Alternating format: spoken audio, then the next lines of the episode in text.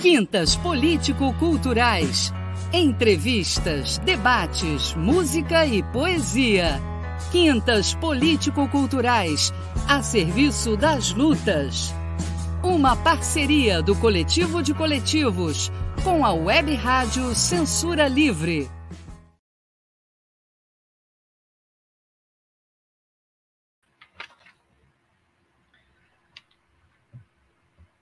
Boa noite, bem-vindos ao primeiro programa do Quintas Culturais 2023.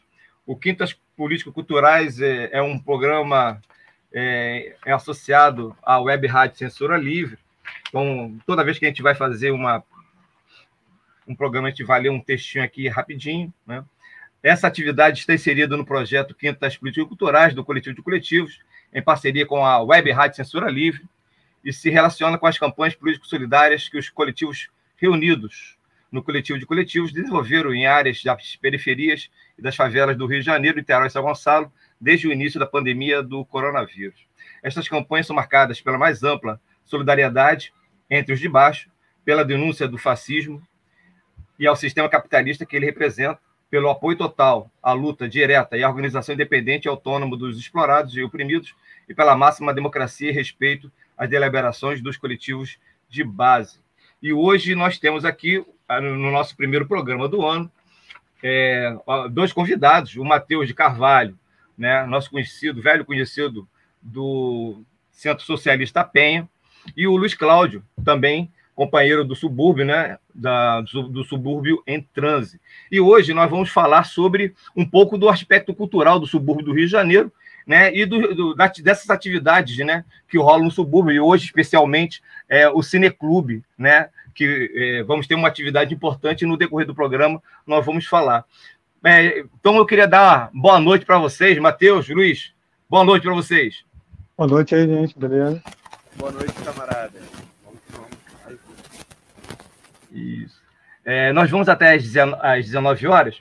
Eu gostaria, começando, que vocês falassem um pouco é, sobre uma coisa que eu percebi. Eu já, durante a pandemia, né, eu fiz alguns programas junto aos companheiros da FAZ e da, do Centro Socialista da Penha, e é, eu entrevistei aqui, né, junto com o Antônio, alguns companheiros e companheiras é, que falam sobre a questão cultural. Né? Eu, eu, particularmente, entrevistei aqui companheiros músicos, né, cantoras, né, é, pessoas que fazem pagode, entrevistei pessoas que fazem música é, do candomblé, e é muito interessante essa diversidade cultural que acontece no subúrbio do Rio de Janeiro, que às vezes não chega à grande imprensa.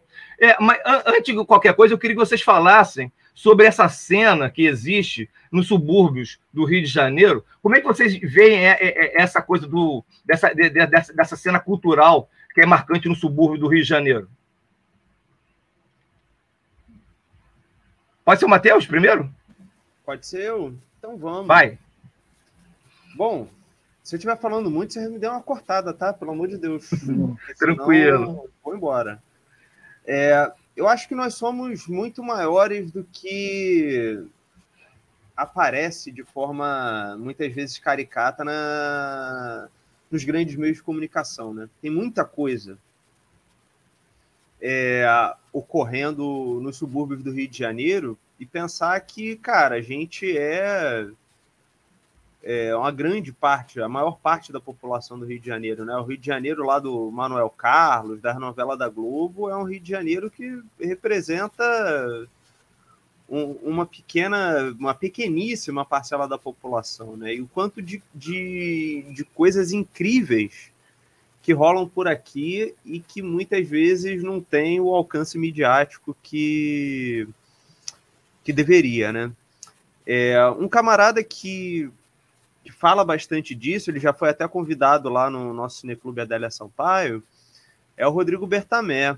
É, ele fez um, um, estudo né, de mapeamento de uma série de movimentos culturais que rolam no subúrbio do Rio de Janeiro, e, cara, são dezenas, centenas, assim, isso para pegar um recorte, que foi o recorte que ele fez, sabe?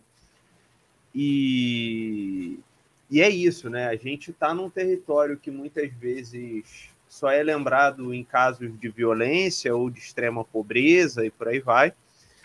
mas temos outras coisas para além disso, né? Temos militantes, temos é, movimentos culturais de resistência. Se a gente for pensar não só nas escolas de samba, mas todas as rodas de samba que rolam por aqui, todos os cineclubes que estão que estão rolando por aqui também, é, enfim, grupos de teatro popular, é, pessoal do, do passinho, do break, das danças de rua, grafite.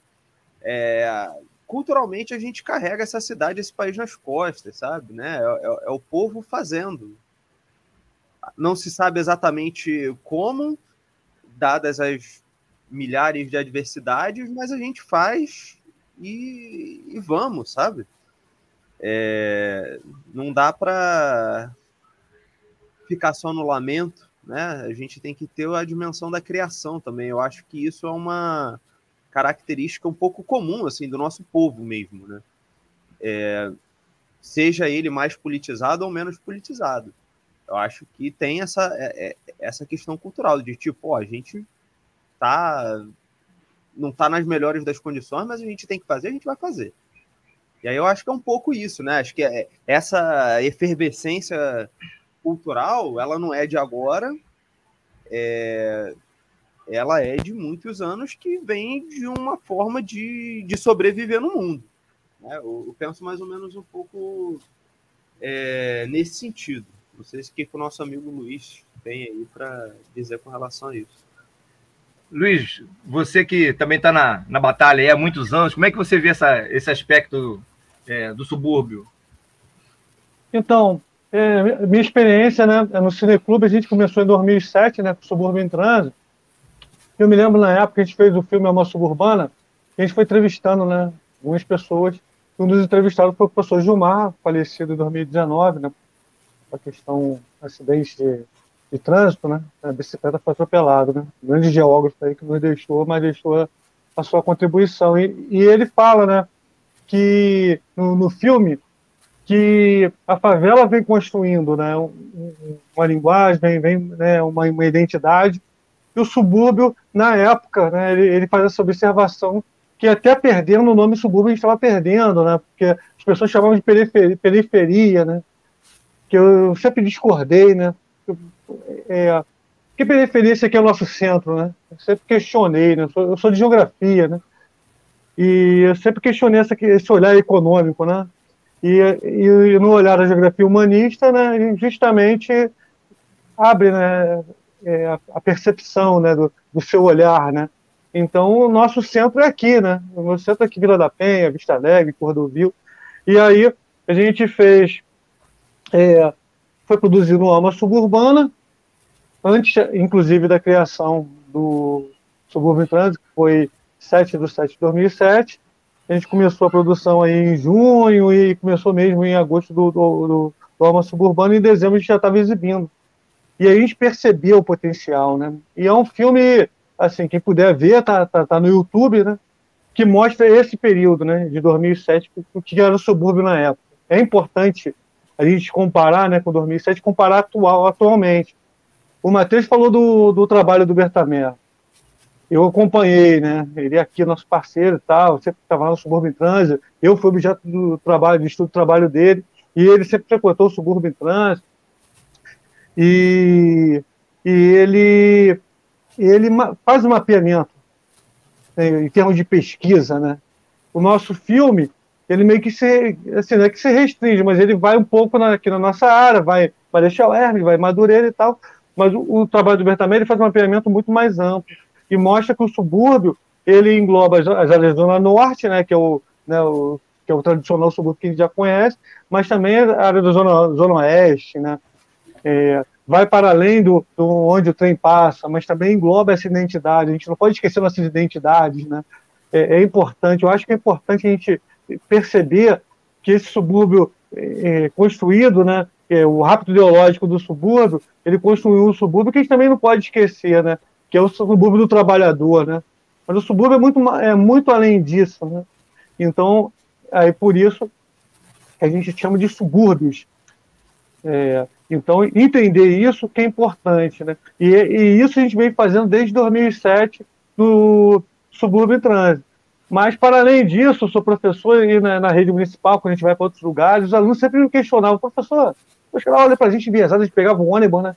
E na época tinha um ônibus, era ônibus, não era ônibus de turismo, era ônibus normal, assim, de, de esse ônibus, né? Que pega aí no cotidiano, pegava, soltava a galera, o pessoal olhava assim meio assustado.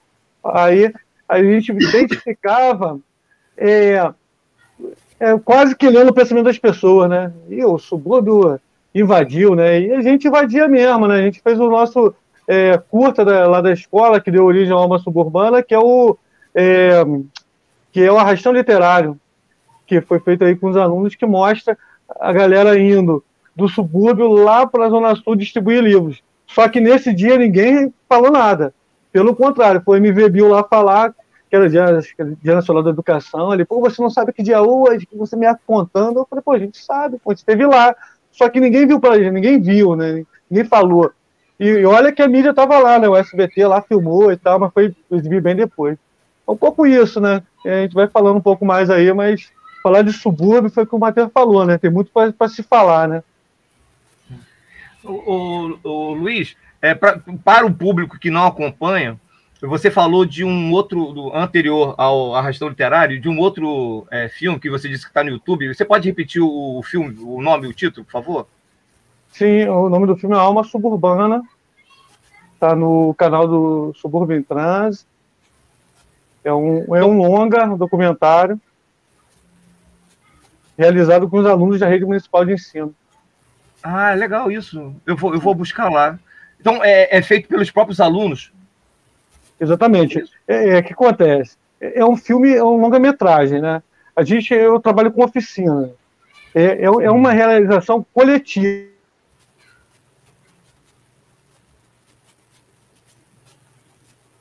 Luiz, Luiz. Na transmissão é. Luiz? Acho que voltou. Voltou. Luiz. E os alunos foram. É... Ô, Luiz, é, desculpa, é que picotou. Tá. Você, você pode repetir, por favor? Você está falando que é um, é um, são oficinas que foram organizadas e montar o, o, o, documentário, é isso? É, é, então, o documentário é realizado com os alunos, não foi feito completamente para os alunos, porque, né, é, assim, a gente foi uma orientação, então a gente fez uma oficina onde a gente desenvolveu um, um ano todo esse projeto. A, uma jornalista, Joana Nar, que entrou em contato comigo por causa do filme é, Arrastão Literário, que eu já falei aqui, né, que deu origem a uma suburbana, ela perguntou e tal, veio fazer entrevista sobre o filme, e aí, a partir daí surgiu a ideia de fazer o filme, e aí eu convidei ela para ir lá na escola, e, e, na escola a gente formulou né, o roteiro, as perguntas, e aí fomos é, organizando a equipe, né? E aí o Leonardo e o Hugo participaram da, da direção e, o, né, a galera participou cada qual uma coisa. A, a, prefeitura ajudou em alguma coisa, Luiz? Ou é, é, é autônomo mesmo? Então, assim, foi, foi uma produção independente, mas assim, a gente ajudou no, no, no, seguinte sentido, né? A gente tem uma oficina na escola. Então, no tempo que eu estava na escola produzindo, é, é, eu estava ali produzindo né, o, o, o, o, documentário. Então, a câmera da escola, a, o computador foi, foi o que eu usei, mas estava meio também já café, um computador, era um dos melhores que deu problema na. Quando a gente foi. O computador de escola, você queria o quê, rapaz? É, exatamente, a gente foi exibir o filme, isso é. no sábado, né? E ainda estava editando, né? E a, e a, jornalista divulgando, a gente vai exibir. Eu falei, calma, a gente está com problema. Estava nem pronto ainda. Estava nem pronto. Aí o filme, esse exibido quatro horas. É. Não estou mentindo, você vê, pode perguntar da minha cunhada. Três horas, a gente, é, pouco antes, acho que um ano. Três horas a gente, é, eu, eu, dei antes para minha cunhada ver, três horas ela, ela viu o filme e falou, pô, tá legal, se emocionou. Eu falei, pô, então tá pronto, o filme então, tá, bom. Vez, tá bom, mas a gente teve que fazer uma cesta, a gente cortou ele é, em parte. Aí depois, lá na, na, na, hora de transmitir, juntava, né? Então dava umas travadas na, ah, tá. na primeira exibição. E o Eric Rocha ah. foi. Foi, o, Eric, foi, foi, muito, o Eric é legal. Agora, é, é, então, vou, você estava falando dessa coisa da, de fazer oficina. É, eu provavelmente sou mais velho de vocês, muito mais velho, que eu tenho muitos anos. A, a, minha geração, ela começou a ver Cineclube e era um lance assim, muito estranho, porque eram os amigos que tinham Super 8. E aí uhum. eles produziam Super 8 e aí passavam algum filme, né? E era uma dificuldade, né? Dificuldade técnica, né? Mas hoje em dia não, né? Hoje em dia eu queria, queria que vocês falassem um pouco sobre essa, essas novas tecnologias, né? Hoje em dia já tem filme feito em Hollywood com é, um iPhone, por exemplo, né? Com... Queria que vocês falassem um pouco dessa relação, né? Dessa no... dessas novas tecnologias que vieram para ajudar na produção de, é, de cinema, né? Como é que vocês veem isso? Matheus primeiro? Pode ser Matheus? É, Matheus primeiro. Fala, Matheus. Bem, é, se a gente pode pensar numa possibilidade de democratização da produção cinematográfica, é, eu acho que está correto a gente pensar, né? Porque hoje, se você for pegar esses celulares smart, é, você tem uma possibilidade de, de gravação de vídeos de boa qualidade, é, melhores do que câmeras profissionais de alguns anos atrás.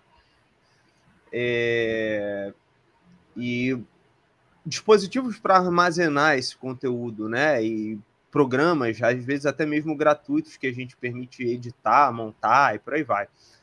Mas o gargalo continua na, na distribuição, né? O Cineclube ele existe muito em função disso.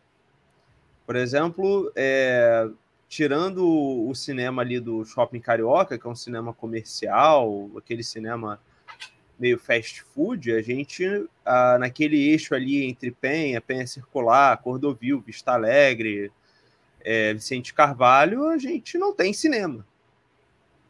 Né? E o cinema que o que o que o shopping carioca ou qualquer outro shopping ou cinema comercial vai privilegiar é o cinema de Hollywood, é sei lá, 14 salas com 13 passando o mesmo filme do Homem-Aranha.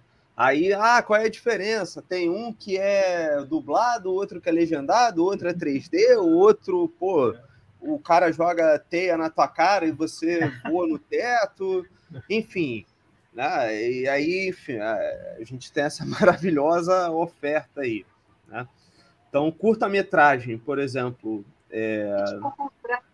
ele fica completamente relegado né? Ele só vai passar eventualmente em cineclube. E filmes independentes, por exemplo, feitos por alunos da rede municipal, não vão ter espaço nesse, nesse cinema comercial. Né?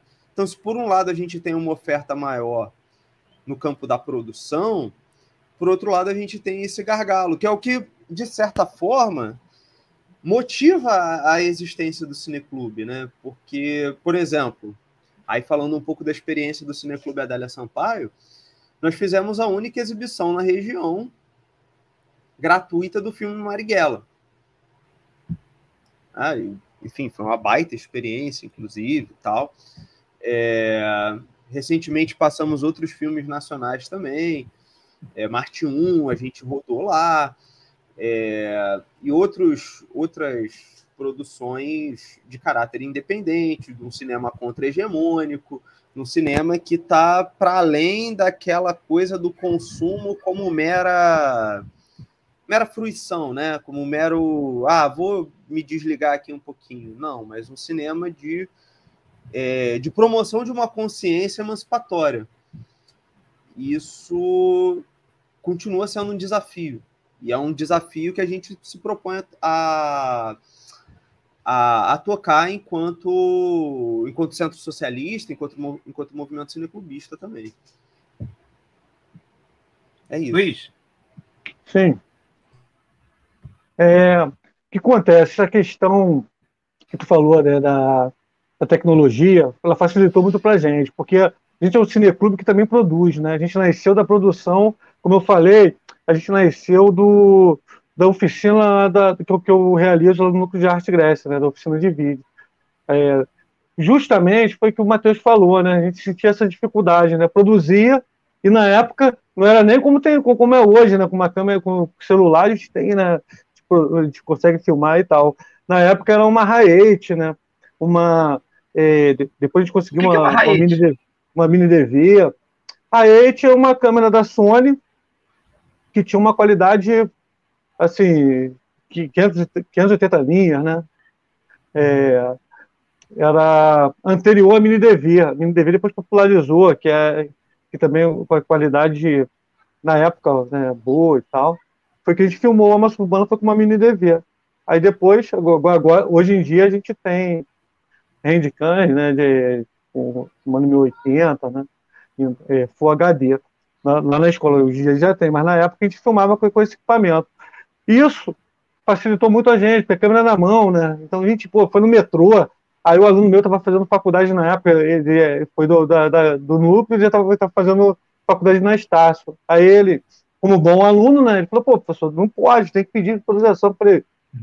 Aqui é, a gente faz dessa maneira, porque se a gente fosse pedir permissão, né, ia burocratizar, a gente até conseguisse, mas certeza a gente não ia conseguir para aquele dia, né? Então eu falei, pô, vamos produzir. A única coisa que vai acontecer é o cara falar não. Mas com a câmerazinha na mão, ninguém reclamou. Então a gente filmou tranquilo. E hoje em dia, né, todo mundo filma em qualquer lugar, ninguém liga mais e tal. Mas na época ainda tinha isso, né? Aí, conclusão. Facilita muito para filmar, a gente, a gente produz e também exibe não só as nossas produções, mas as produções da galera que está fazendo. E, como o Matheus falou, realmente essa questão da exibição complica. Mesmo que você tenha um canal, né, a gente não tem aquela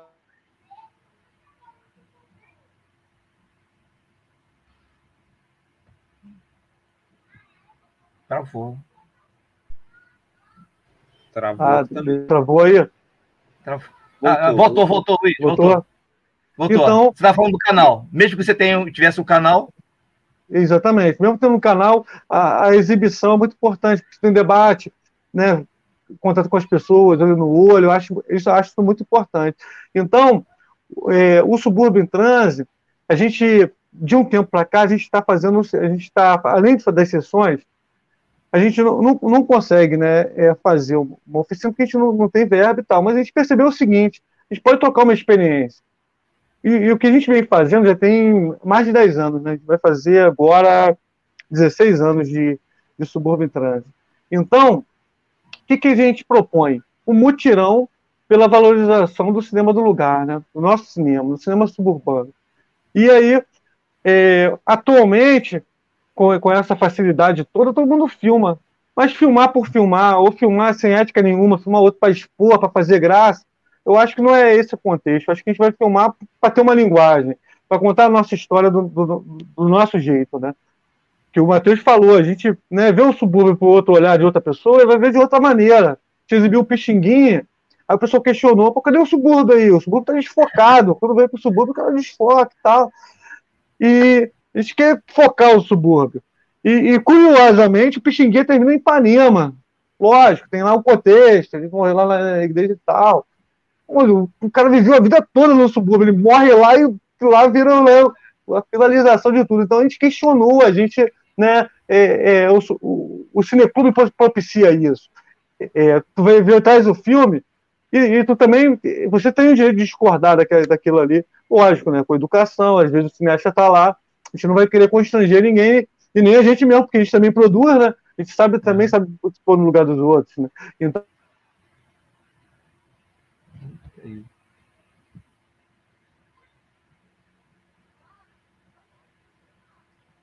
Travou, Cláudio. Travou um pouco aí? Cláudio? Cláudio? É. Voltou, voltou, voltou. Voltou.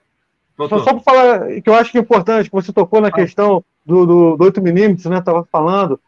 Eu, eu tenho idade para pegar 8mm, mas eu não peguei porque é, não, não, não, tive contato e tal, mas conclusão, minha, minha geração é, é do VHS, né? Eu, eu me contato com VHS, e depois com os, com os projetores atuais, né, facilitam pra caramba. Então, é, barateou, e mesmo assim é complicado. A gente é, conseguiu o nosso projetor no Cinemática Cultura em 2009. Agora que ele foi dar problema. E foi um custo para a gente conseguir outro. Agora já tem um, um, né, outro para poder exibir, porque a gente precisa do projetor. E aí agora né, tem a parceria também com a Lona, da Lona também pifou. E aí tem, tem essas questões, né? Então, o barateamento facilita muito e, e, o projetor ainda é caro. A gente comprou um mais barato, né? Aquele de LED, mas quando está muito é, claro, a gente não consegue exibir, né? Então, às vezes a gente fala, ó, tem que ser um lugar escuro, condições ideais, é, não pode ser tela é, muito grande, e, e assim a gente vai conseguindo exibir, entendeu? Dentro, dentro, desse contexto. Mesmo com a tecnologia, a gente consegue comprar mais barato, então a gente usa de acordo com a nossa possibilidade. É uhum. É isso aí. É, tem, tem, tem uns gargalos que são problemáticos mesmo. Eu, eu fico imaginando é, o Glauber Rocha, né? O Glauber tem uma frase que é famosa, que é conhecidíssima, que fala sobre uma ideia na cabeça e uma câmera na mão, né? Eu imagino ele hoje, como que ele faria, né? Tendo a possibilidade de filmar com, sei lá, um celular na mão, né? O cara era, era sinistro mesmo, né? Então é. Só, e, só um e ele é tipo... sobre isso. Fala. Não, fala. só comentar sobre isso. Ele foi o primeiro, foi o primeiro. Ah, travou. Luiz? Pra, se se travou Luiz, Luiz, Luiz, é, travou. É, retoma. Ele foi o primeiro o quê? Ih, travou de novo. É, Luiz, retoma, por favor. É, ele foi o primeiro o quê? Não, não, vou nem dizer primeiro, porque né, deve ter sido outro, mas ele teve a sensibilidade de perceber a questão da televisão. Ele tinha um programa na televisão, né? Uhum. Que, é, o Abertura, a, né? Abertura, que teve até um filme agora recente aí da Paloma Duarte, falando desse programa, e ele falava, ele falava disso, né? Ele, ele, ele tinha essa ideia de, de conexão, né? Ele não tinha aquela ideia de que tem cineasta que fala, não, cinema é uma coisa, televisão é outra. Não, ele tinha um programa de televisão e ele falava de. É. Opa, travou. É, Matheus, é, Cláudio, é, eu, nós vamos dar uma paradinha agora. É, Cláudio, você voltou? Não. Nós vamos dar uma paradinha, o Antônio vai colocar aí o, o materialzinho, e aí a gente volta daqui a dois, três minutinhos, tá bom? Antônio, com você.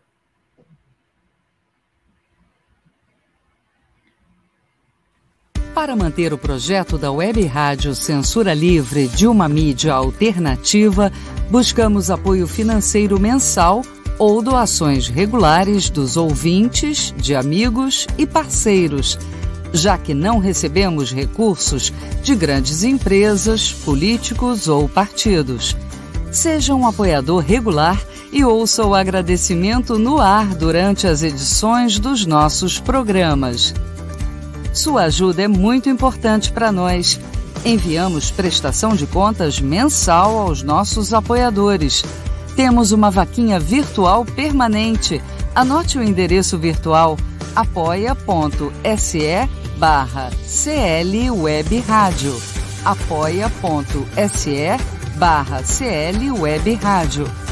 Saiba mais sobre a emissora no WhatsApp 21 96553 8908.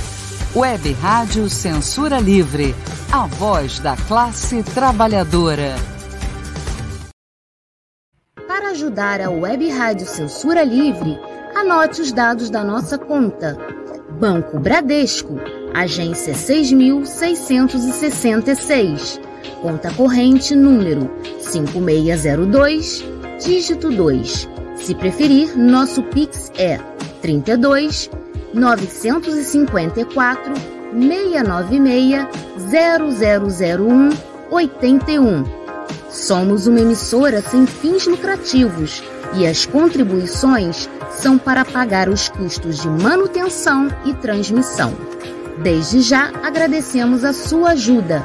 Web Rádio Censura Livre, a voz da classe trabalhadora. Obrigado, Antônio. Voltamos, bebemos uma água e retornamos.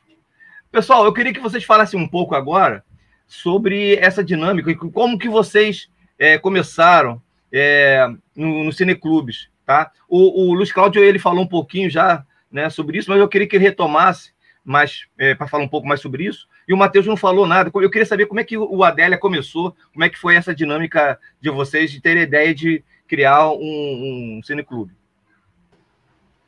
Bem, então eu começo, né? Sim. Então, o Cineclube Adélia Sampaio ele teve a sua primeira sessão em outubro de 2021. Então, no final desse ano, ele vai completar 10 anos. 10 anos não, 2 anos, perdão. Já sou ruim de matemática, desculpa. Você deve é, ser de humanos, então, né? É, de 2 para 10 é um pulo. Aí passa rápido. É, e a, eu não sei exatamente de quem foi a ideia, a ideia não foi minha. É, mas é importante entender que o Cineclube Adélia Sampaio ele faz parte de um coletivo maior que é o Centro Socialista da Penha Circular. Uh, no Centro Socialista da Penha Circular, a gente tem várias frentes de trabalho que estão tocando atividades diferentes. A gente tem frente de ação solidária, a gente tem frente de soberania alimentar, a gente tem frente de educação popular e temos uma frente de arte e cultura. Uh, quando a gente começou a se organizar, isso foi em junho de 2021, né, o período assim dos mais pesados da, da pandemia de Covid, a gente começou a pensar o que, que a gente poderia fazer no, do ponto de vista de ajuda mais imediata de quem estava muito prejudicado em função de todo o colapso sanitário que a gente viveu naquela época mas também formas de fomentar um debate político. Então, o Cineclube Adélia Sampaio é um cineclube com a finalidade política muito clara, muito evidenciada, muito explícita. Né? Queremos fomentar um debate político à esquerda naqueles lugares onde tradicionalmente os políticos de esquerda não são muito bem votados, vamos dizer assim, né? É... Então, em alguma reunião de organização nossa, tô alguém falou sobre a possibilidade de tocar um cineclube. Eu falei, pô, gostei da ideia. Eu, eu topo encabeçar esse, esse projeto. Daí um camarada nosso, que é, enfim, militante dos subúrbios já há muito tempo, que é o Rafa, ele meteu a cara lá na Arena de Cro, conseguiu marcar uma data para a gente fazer uma sessão que seria meio que uma sessão experimental. Eu confesso que a primeira sessão eu não fazia ideia do que eu estava fazendo, não tinha a menor noção do que eu estava fazendo e, e, não fazia ideia do que, que se tornaria o, o Cineclube Adélia Sampaio depois. Talvez pudesse acabar naquela sessão. Não foi uma sessão assim, recorde de público, devia ter, sei lá, umas 10 pessoas na sessão, no máximo. E foi um debate super bacana com a MC Carol Félix, que também é uma criadora de cultura do que é cria da cidade alta, né? Então tinha tudo a ver com a nossa pegada. E a partir daí a gente, pô, falou, pô, deu certo, vamos continuar. E desde então a gente tem tido cada vez mais debates assim, altamente qualificados, tensionados à esquerda e que a gente já debateu um monte de temas, assim, a gente já falou sobre cultura popular de subúrbio, vamos falar de novo na próxima sessão, que vai ser agora no dia 25 de fevereiro.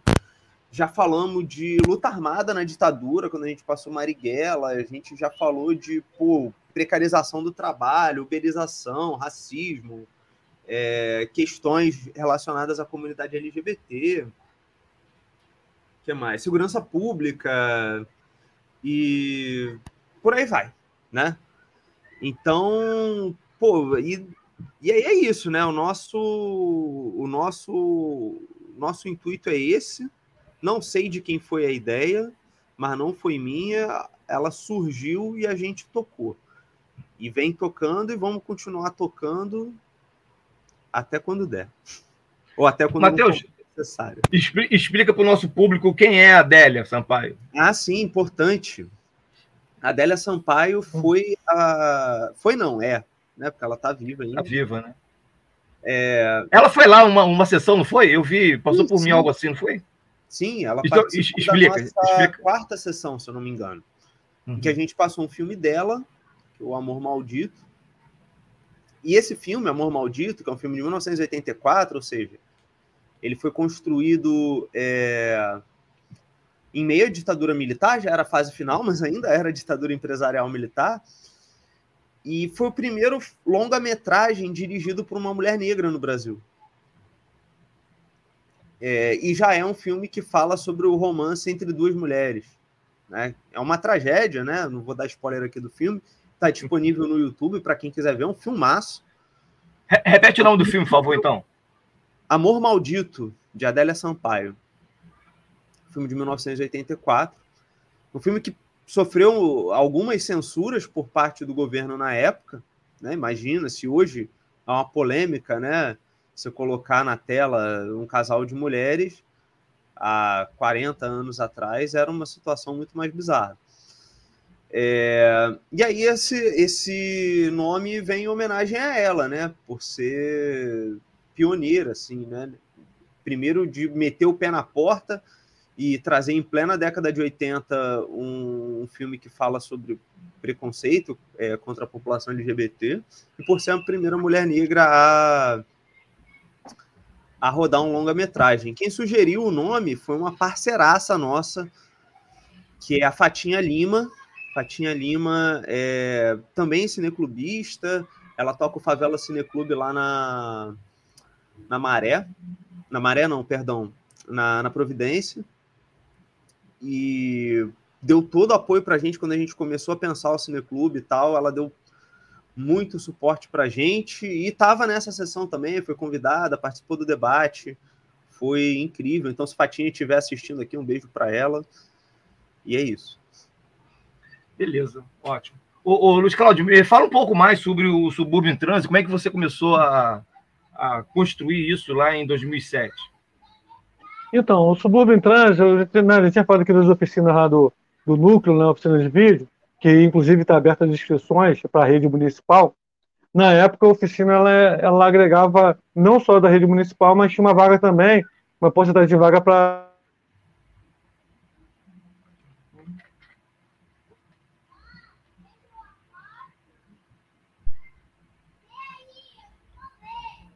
Cláudio, é, tá escutando? Cláudio? Alô? Tá.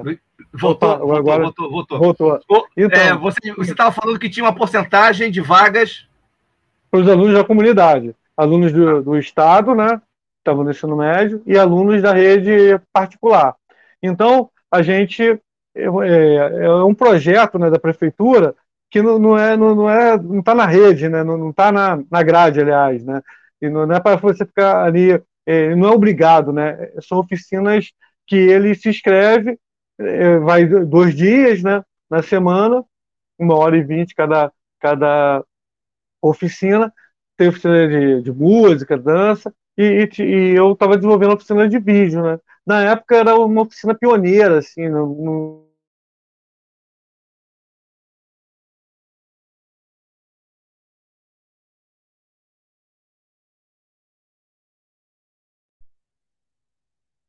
Ah, tá, tá escutando aí? Alô? Opa. Deu uma travada. O seu microfone está desligado, José. São essas coisas da internet, uma beleza. É. Mas aí você estava falando exatamente sobre essa coisa, né? De que tem uma, uma, uma porcentagem para é, o pessoal da comunidade Isso. e tal, né? É duas horas por dia. Isso. Então, é oficina livre, né? E aí eu comecei a trabalhar no município em 2001. E aí eu propus lá, porque tinha que, quando a gente entra, a gente não tem férias. Aí a gente tinha que fazer uma, uma colônia de férias com ele, com várias oficinas. Aí eu junto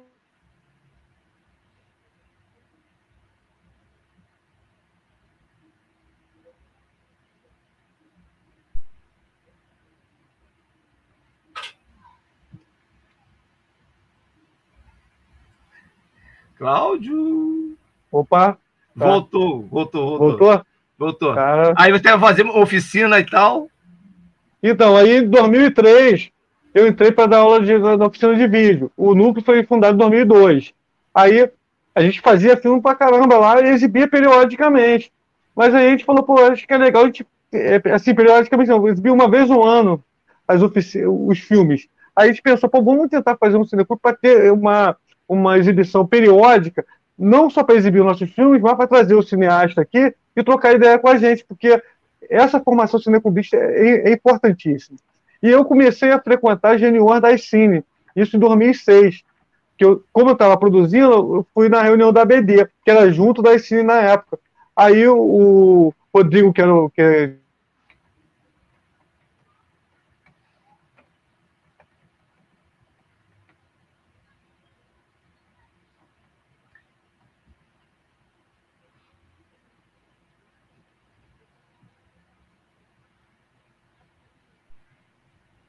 Ah, voltou aí? Voltou. Então, é, você estava falando voltou. do Rodrigo. Aí o Rodrigo o quê? Rodrigo Bueira, o presidente diretor, né? Acho que esqueci o nome de diretor geral, uma coisa assim. Ele falou, pô, vamos, entra aqui para esse, né? Eu entrei e, e aí tinha uma professora também que era a Sônia, que já estava na Cine e desenvolveu o, o, projeto Sua Escola no Cineclube. Aí eu me identifiquei, falei, pô, tem tudo a ver o Cineclube na escola. Aí, pô, nosso projeto, e isso, e aí eu comecei a levar os alunos também, o Hugo Leonardo, que era do núcleo, começaram a participar e eles, juntamente, é, o Leonardo, o Hugo, o Ian, o Matheus, aí a gente falou, pô, vamos criar o nosso cineclube, só que na escola, na época, a gente não, não conseguiu fazer na escola. E aí tinha o Casarte, Casa do Arte Independente, que ficava em Vista Alegre, hoje em dia fica em Cordovil, e abriu a porta para gente. A gente começou a fazer lá. E em 2008, que criou o projeto cineclube nas escolas, na prefeitura. E aí a gente criou o Cineclube Grécia. Então, hoje em dia, além do Subúrbio Trânsito, tem o Cineclube Grécia, que, é, que, são os alunos que organizam. Então, essa é, ideia cineclubista é importantíssima, porque quando a gente toca ideia de cinema, é, é a questão da, da, produção, da exibição e das oficinas. Esse pé é essencial pra, na nossa formação aqui no Subúrbio Trânsito. Foi o que o Matheus falou. Eu, como professor, todas essas questões políticas estão no subúrbio trânsito, porque a gente, é, como educador, isso está na sociedade. Então, gente,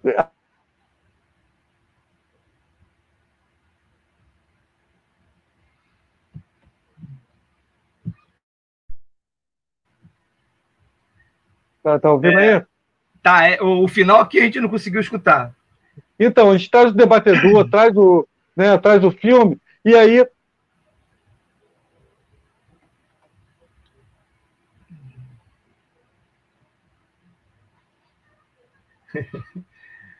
Luiz, voltou? Não, olha só. É, de novo, é, é, fecha a ideia. Então, eu sou cinéfilo, eu gosto de entrar no, no, filme, né? Então, quando você entra no filme, é muito melhor, né? Do que você ficar com a no quadro, essas coisas. Então, eu acho que é importante o Cineclube nesse sentido. Só para explicar aqui rapidinho, eu estava até falando anteriormente do nome Subúrbio em Trânsito, porque surgiu o nome Subúrbio em Trânsito. Você falou do do, do Glauber Rocha, já me empolguei, porque o Glauber Rocha influenciou o cinema novo como um todo, influenciou toda a nossa dinâmica, né? É, câmera na mão, é, ir para a rua, é, é, questão documental, é, várias questões que está no cinema novo a gente trouxe e incorporou como linguagem, tanto para o Cineclube quanto para os nossos filmes. E o subúrbio é, é a nossa área, a nossa identidade, é onde a gente vive. E Subúrbio em Transe, uma grande homenagem aí ao filme Terra em Transe, mas toda a obra aí, não só do, do, do, do Albert Rocha, mas do Euísma, é, da Eggs, né, grandes diretores que retrataram toda essa questão do espaço, né, do lugar, né? Só fala muito território, eu falo muito do lugar, que o lugar é afetivo, o território é briga de poder, né? É, lugar é onde você vive, você conhece, é afetividade. Então, então, é uma, uma questão que a gente, a gente fala muito. O subúrbio como lugar, como lugares, e não como territórios. Dos territórios que os é. caras que querem ligar, a gente quer o nosso lugar.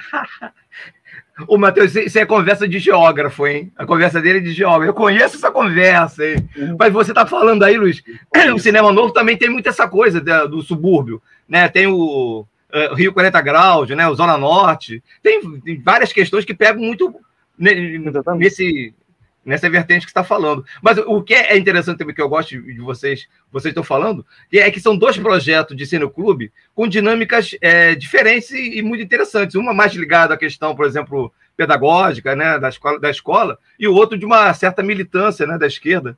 Mas que mesmo assim ele pode se complementar também, né? Nada impede dessa complementação, né? Exatamente. Pode e deve. Pode e deve.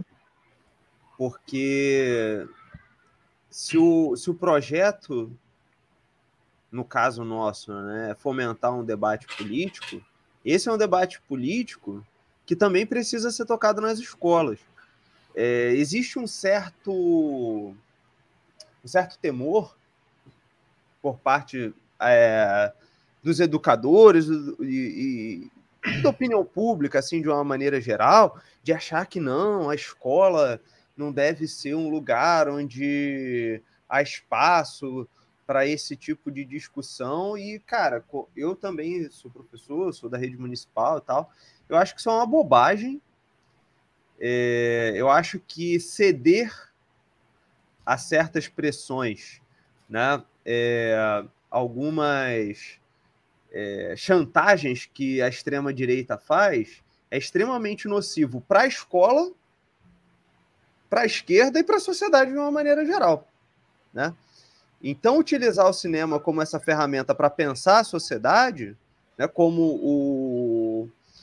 Como o. Ih, rapaz, me fugiu o nome dele. O Cacá Diegues, como o Léo Richman, como o Glauber Rocha fizeram, cara, é, é fundamental. Meu colega aqui de trabalho, Vinícius, está comentando aqui, né? Vamos colocar é. na São Paulo, pô, são Paulo, para quem não sabe, é a escola em que eu trabalho, né? Aqui em Brasília. Ah, é? é?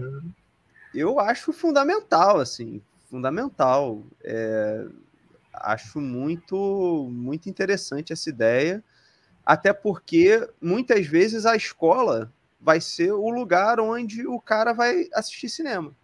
Ou a escola, ou a sessão da tarde. Só que aí na sessão da tarde, o cara vai ver o Ritintim, a Lagoa Azul, o Esqueceram de Mim pela milionésima vez. Ele vai ver, pô, sei lá, Velozes e Furiosos. Na escola ele é. pode ver outra parada que vai ser além de um entretenimento, né? Isso que eu acho mais mais interessante. Matheus, deixa eu jogar uma bomba para vocês. Fala, Luiz. Só fala, pra, fala. comentar o Ritintim, isso aí, acho que não passa mais no da tarde, não. Mas passa Lesse, nem a Lesse, nem a Lesse. Deixa eu soltar uma bomba para vocês. E nós já estamos começando a terminar, mas eu, eu queria que vocês comentassem um, uma, uma, questão que está me incomodando. É, eu, eu, sou professor de história é, e eu passo filmes. Cara, eu estou achando que eles, as crianças mais novinhas, do sexto ano, ensino fundamental, eles pararam de ver filme. Porque, assim, às vezes eu falo assim, vocês viram aquele filme? Eles nunca eles não sabem o filme, o filme mais óbvio do mundo. Eu, eu sexto ano eu passo Percy Jackson. Ninguém conhece Percy Jackson, eu fico arrasado com aquilo. Gente, as crianças pararam de ver filme, porque é, eu já vi umas pesquisas dizendo que filme é, deixou de ser é, é grande arrecador de, de grana da indústria e está perdendo para games, por exemplo. Eu, queria, eu queria confirmar isso de vocês. As pessoas estão parando de ver filme, gente? Quem vai falar primeiro? Matheus? Vai, vai, Matheus, vai lá. Sim, estão. Pelo menos filme longa-metragem, né? Porque é toda uma questão cultural que tem a ver com, com, a, com a dinâmica que a gente estabelece com as telas que nos, nos rodeiam, né? E aí, se a gente for parar no consumo de mídia de uma maneira geral, o consumo de mídia está muito ligado, como você falou, aos games atualmente e a essas TikTok. redes de vídeos curtos, TikTok, tipo TikTok, Instagram, TikTok do inferno, e por aí vai. Né? É, isso, de certa forma, acostuma o cérebro, não só da criança, mas também do adulto, que está que tá submetido à tela, vamos dizer assim. Então, cada vez mais, o sentar, assistir um filme, às vezes um filme que vai levar uma hora e meia, duas horas, parece uma tarefa enfadonha. Uhum. Mas que também, é, no meu ponto de vista, não é algo que há de ser assim para sempre.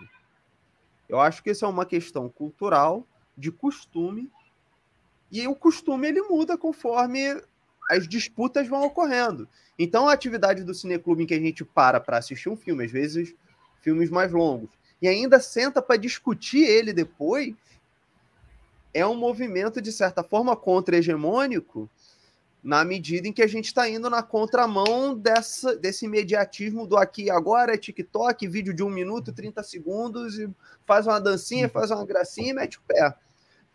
Não que essa mídia não tenha o seu valor, eu acho que tem. Inclusive, dá para fazer política com elas. Uhum, sim. Mas eu acho que a gente precisa se acostumar com a diversidade, com a diferença com a multiplicidade de, de formas de consumir mídia, né? Que no fundo se trata disso. Sim. Luiz, é, então, é, para adiantar, é, nós vamos ser derrotados pelo TikTok ou não? Eu acho que não, acho que foi como o Matheus falou, a gente tem que usar ao nosso favor. Hoje em dia, eu tô, tô imerso nisso, lá fazendo um trabalho com eles. O trabalho do, do ano passado foi todo nessa onda TikTok, usando aquela música Tubarão, mas aí ressignificamos ela, é, fizemos é, um filme com, com a temática é, monstro é, que habita em nós, era justamente o que a Vandinha estava falando lá, isso feito com os alunos da inclusão. A gente está pegando, é, indo na onda. Agora, dentro da nossa linguagem, daquilo que a gente quer fazer. Foi que eu, só para esclarecer o que eu estava falando antes, não é que a gente seja educativo, mas a gente tem, a gente sai da escola com o subúrbio em transe e, e tem esse olhar, que é um olhar que é, foi o que tu falou, eu sou geógrafo, então eu vou falar o tempo todo. Os filmes é, a gente localiza, né? A gente não vai fazer que nem a série Boate Kiss, que é a maior parte filmada aqui no Rio de Janeiro. Aí a gente ficava vendo isso, aqui foi filmando Marechal Hermes, aí no final tá lá, aquilo ali foi na UERJ. Isso me incomoda. É, pô, o cara custa dar um, pô, eu, eu, eu, eu tenho dinheiro, fui filmar lá no, no Nordeste, fui lá, pô, os caras têm dinheiro, pô, vai no lugar, acho que isso é identidade, depois fica desfocando no fundo, fica feio. Então, vamos filmar lá o Padilha, foi filmar lá o tanque, é, é o bairro que dá o tanque, o resto é, é, é sei lá, é, é, Rio das Rochas, sei lá qual nome que ele dá lá, não, não dá o nome do, do, do Rio das Pedras, né? Ele meio que o tanque é tanque, mas eu não reconheço ali. E aí eu acho isso complicado, entendeu? Como geógrafo, isso me incomoda. Eu sei que, né, na linguagem do cinema, o sujeito filma sete anos no Tibete, mas filma na, na Argentina. É, é, ele tem um recurso, né? O cara não conseguiu filmar, vai filmar sem problema nenhum, mas é, deixa, tem que deixar claro, sabe? Eu acho que isso é importante. Então, é, é, essas questões independente da mídia que vai fazer, vai TikTok, YouTube, não sei o quê, tem que ter a questão ética. E é por isso que a gente fala, né? É, o que, que você está fazendo? Qual a intenção disso? Tem uma intenção, como diria o, o, Jorge Luiz Barbosa, que é o geógrafo também, fala o seguinte, acho que ele fala isso reproduzindo o autor, né? Que, que o filme não é inocente, né? Uma obra não é inocente, seja ele filme, seja... Não tem inocência, o cara tem ali uma intenção. E qual a intenção? A gente quer saber e principalmente quando filma aqui na nossa área. a gente é chato, vai cobrar, pô, porque tu filmou isso aqui? Filmou aqui na minha área. Pô, não, não, não, filmou aonde? Porque isso aqui eu não reconheço como meu lugar. Né? Então, é isso que. Não parou. Luiz. Deu uma parada. O Matheus, eu tô achando que o Glauber Rocha. Ô, ô Luiz, eu ia fazer uma brincadeira enquanto você tava, tava fora, mas você voltou eu vou continuar fazendo piada. Eu acho que o Glauber ia, ia fazer TikTok, hein? Ele era esperto. Concordo, concordo. Ele não... O que acontece? Eu vejo isso um, um grande lance de comunicação com eles. Eu, eu particularmente, eu, eu tenho minhas críticas, lógico, esse TikTok tá aí, galera assim e tal, não me interessa muito. Mas a ideia de você está vendo uma coisa, vai passando rápido, aquilo ali é genial. Eu acho que é, o, Coutinho, é o Coutinho fez o filme assim, que ele foi pegando no, no é um dia na vida, uma coisa assim, tá, tá no YouTube. É o filme meio proibidão dele, mas agora tá, acho que tá liberado no YouTube. Ele foi pegando os intervalos da televisão de madruga. Ele foi fazendo isso, aí vai passando de. Justa, é, é, é isso. Pô, esse, esse, esse, filme, esse filme dele eu nunca vi, não. É, tá é, acho que é um dia na vida, tá, tá no YouTube. Um dia na vida? Que, hum. é, o cara do TikTok viu isso, o cara o chinês, né? O cara pegou, ih, caramba, vou fazer isso aí, o aplicativo plagiou o Coutinho, deve estar tá falando, pô. Perdeu bilhões o Coutinho, pô, tadinho dele. Pessoal, estamos, estamos para encerrar, mas até agora a gente não falou do, do, motivo do nosso encontro aqui hoje. Nós vamos ter no dia 25 de fevereiro, próximos, é, daqui a dois sábados, né? Pós, pós carnaval, uma atividade lá. Queria que vocês falassem do que, que vai rolar lá. Você pode falar primeiro, Matheus, depois o, o Luiz? Com certeza. É dia 25 de fevereiro, duas horas da tarde, na Arena Carioca de Cro, para quem não conhece, ali na Penha pertinho do Hospital Getúlio Vargas, da UPA da Penha, BRT Guaporé, viaduto da Lobo Júnior, Estação Penha Circular, dando aqui os pontos de referência. É... Teremos mais, acho que vai ser a décima sessão do Cineclube Adélia Sampaio, é, em que nós teremos três filmes. O lançamento da Rossandra Leone, que é o Pipa Todo Ano, que vai estar sendo lançado lá. E contaremos também com a incrível participação dos camaradas do Subúrbio em Trânsito. E aí a gente vai passar lá dois filmes do, do coletivo Subúrbio em Trânsito, que é a Catadora de Memórias e o. Peraí, agora já me, me falhou aqui a memória qual é o outro. Ah, o Cine Vaz Lobo, o Esplendor do Subúrbio. Agora eu não lembro exatamente a data deles, mas o Luiz Cláudio está aqui, ele pode dar uma reforçada aí pra gente. Então, se você tiver pela área, curtiazinha, é curtir ali a ressaquinha de carnaval, vai pro Cineclube Adélia Sampaio que vai ser gostoso pra caramba. Pode, pode assistir lá e depois ir pro bloco, porque dia 25 tem bloco ainda, não tem no subúrbio? Na cidade inteira. eu sou de São Gonçalo, então eu tô, mal, tô mal localizado, tá? Luiz, fala pra gente aí então. Então, pô, uma honra participar aí do, do, do Circuito Adélia Sampaio. É, eu, eu, eu, tive lá na, na, na, na direção, lá, foi na lona da, justamente a Adélia Sampaio, teve presente. E o Matheus, sempre quando pode, está lá no, no Subúrbio em Trânsito. E é muito bom ter essa troca, né? De, de estar podendo participar do, do, de outro cineclube, né? É, forma de organização, no outro lugar um debate com uma importante cineasta que é, a, que é a Rossandra. A gente já, já teve com ela no Subúrbio em Trânsito, vimos o tempo ano todo, e é pô, uma honra para a gente estar ali. É...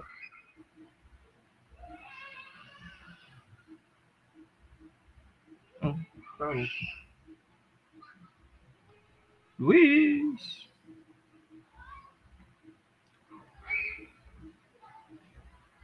Ele para, mas ele volta, não volta, Matheus? Volta, voltou. Ele voltou, voltou, voltou. Voltou? voltou. O, o, você está falando que era uma honra, aí parou. É uma honra, né? Tá, tá né, no, no Cineclube e tá abrindo aí para a Rossana, né? Como uma grande diretora que teve lá já no Subúrbio em Trânsito. E a gente né, ter essa possibilidade de debate vai ser importante. Uma grande cineasta aí. Boa, boa escolha aí de, de filmes. Você e o filme é excelente. Excelente. Eu já vi aqui, dando um pequeno spoiler, o filme é muito legal. Muito bom mesmo. Bem, eu não vi, eu tô que nem Silvio Santos. Eu não vi, minha mulher viu, mas eu não vi. mas vocês falaram, eu acredito em vocês. Então, recomendo o filme, recomendo a sessão, são três filmes. Né? Então, a gente é, convida aí a galera para comparecer lá no dia 25 é, de fevereiro, às duas horas, não é isso, Matheus? Duas horas? Isso, 14 horas, também conhecido como 2 horas da tarde. Esse pessoal. Pessoal, é isso, tá ok? Vocês querem falar mais alguma coisa? Querem se despedir? Quer mandar um abraço para alguém? Só agradecer a oportunidade de estar falando aqui, agradecer a Manuel, Luiz, Antônio, que está aqui no, nos bastidores dando todo o suporte para essa live. Antônio, Antônio é o chefe, Antônio é o chefe. É, ele que manda na parada. O pessoal que está assistindo aí também, e o pessoal do Centro Socialista que constrói o Cineclube Adélia Sampaio comigo. E é isso, um abraço em geral. Beijos calorosos no coração de todos vocês. Obrigado, Matheus. Aproveitar também para agradecer, né? Muito importante né, esse espaço, né? E, e também né, a gente convida a galera para estar lá, para estar junto também, né? Acho importante, depois, agora, pós-pandemia, né? A gente já pode estar aí conversando, debatendo essa iniciativa muito bom mesmo, é excelente poder estar aqui conversando. Parabéns aí pela né, organização, para vocês aí. Esperamos, esperamos as próximas aí. Valeu aí, obrigado. Falou, pessoal. Muito obrigado, valeu. Obrigado, Antônio. Um abraço a todos. Na próxima quinta-feira vamos fazer um debate muito interessante também sobre. Então, o Matheus, eu acho que até falou também que é uma atividade que o Centro Socialista PEN desenvolve. E aí, no próximo sábado, na próxima quinta-feira, nós vamos, depois do carnaval, né?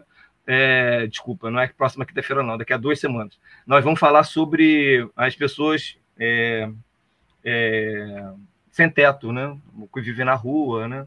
Em, em situação de rua. Uhum. Aí eh, também a gente vai organizar isso, a gente está organizando e já está certo já. Mas é isso.